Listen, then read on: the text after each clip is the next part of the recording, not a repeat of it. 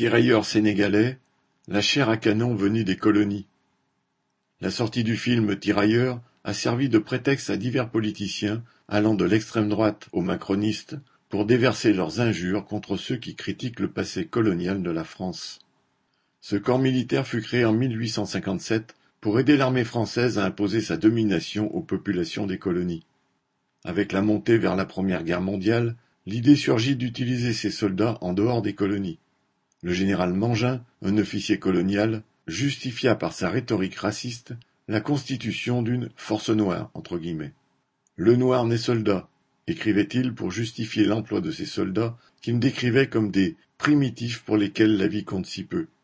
À partir de 1915, de grandes opérations de recrutement de forces eurent lieu dans les colonies d'Afrique de l'Ouest.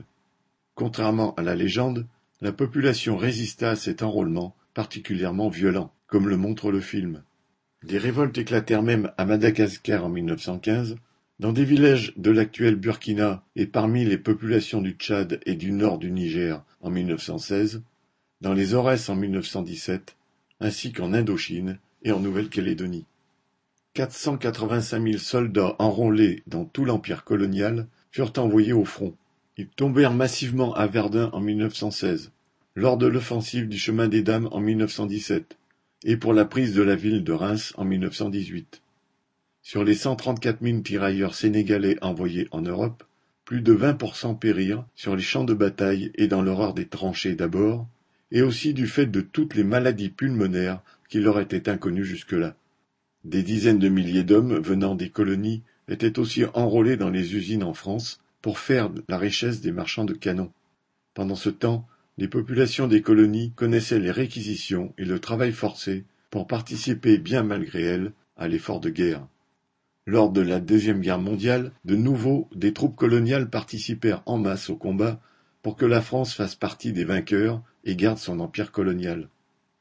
Mais les discours sur la liberté et la démocratie ne leur étaient pas adressés. Le 1er décembre 1944, Plusieurs dizaines de tirailleurs sénégalais furent massacrés par des gendarmes français dans le camp de Tiaroy au Sénégal. Après avoir été prisonniers de guerre, ils étaient rapatriés au pays et manifestaient pour obtenir la solde à laquelle ils avaient droit. Quant aux soldats venant d'Algérie, ils découvrirent à leur retour les massacres de Sétif et de Guelma contre ceux qui avaient osé réclamer l'indépendance et la liberté pour eux-mêmes.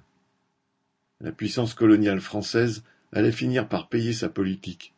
En armant ses soldats, elle fit de certains des combattants qui décidèrent de ne plus se laisser dominer. Beaucoup luttèrent ensuite contre la présence française dans leur pays. Jusqu'au bout, l'armée française utilisa des tirailleurs et autres soldats enrôlés dans les colonies pour combattre leurs frères de pression. En Indochine, en Algérie, ils servirent à nouveau de chair à canon.